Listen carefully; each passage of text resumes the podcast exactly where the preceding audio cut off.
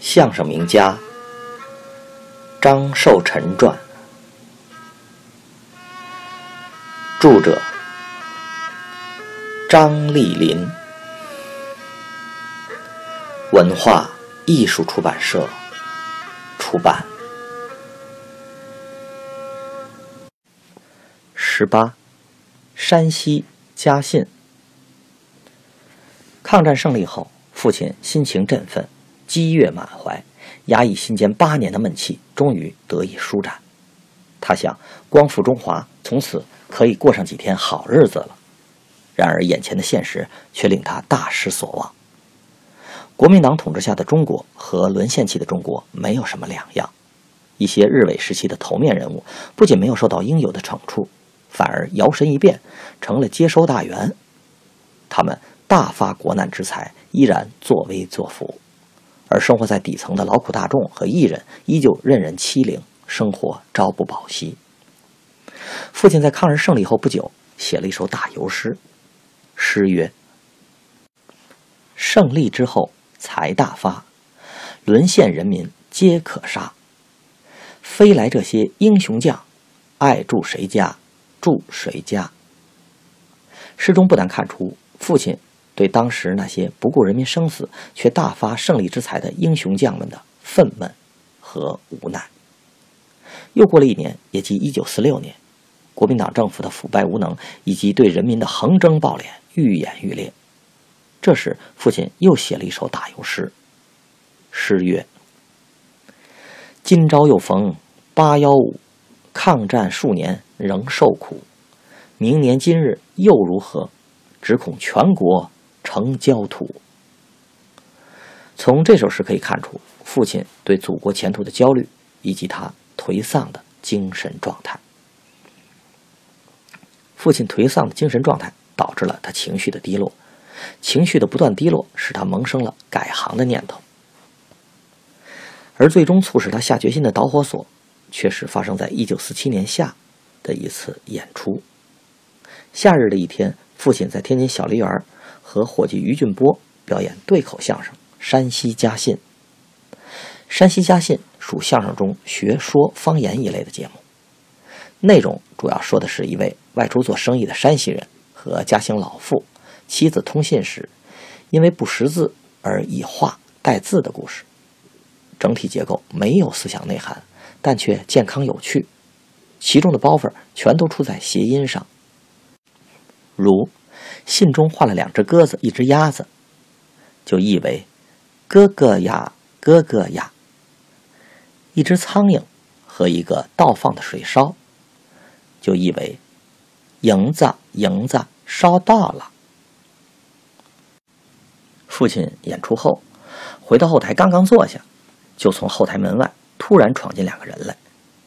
这两个人都是军人打扮，军装脏破不堪，其中一个。手挎着绷带，另一个人则拄着木拐，原来就是两名伤兵。抗战胜利后，一些国民党的伤残军士自持抗战有功，在大街上和商店中明取豪夺，毫无顾忌，弄得老百姓怨声载道，忍气吞声，却没有一点应付的办法。这一现象当时已成为一道特殊的黑色风景线。许多文艺作品对这一现象均有披露。相声段子中，就有如下这样的记载：甲，老子抗战八年，到哪里也不花钱。后来一打听才知道，这小子家里啊没有床，在炕上站了八年。诸如此类等等。闯入小梨园后台的这两个军人，就是此类的伤兵。拄拐的伤兵走到父亲的面前说：“你叫张若臣呢？”父亲从军人的口音中听出来，他是山西人，是阎锡山的部下，客气的回答：“是我，我是张寿臣。”另一个挎绷带的伤兵也操着山西口音说：“你为什么挖苦我们山西人？”父亲忙解释道：“没有啊，哪一句对贵宝地不公了？您指出来，我们以后改。”两个伤兵当然找不出段子中的毛病。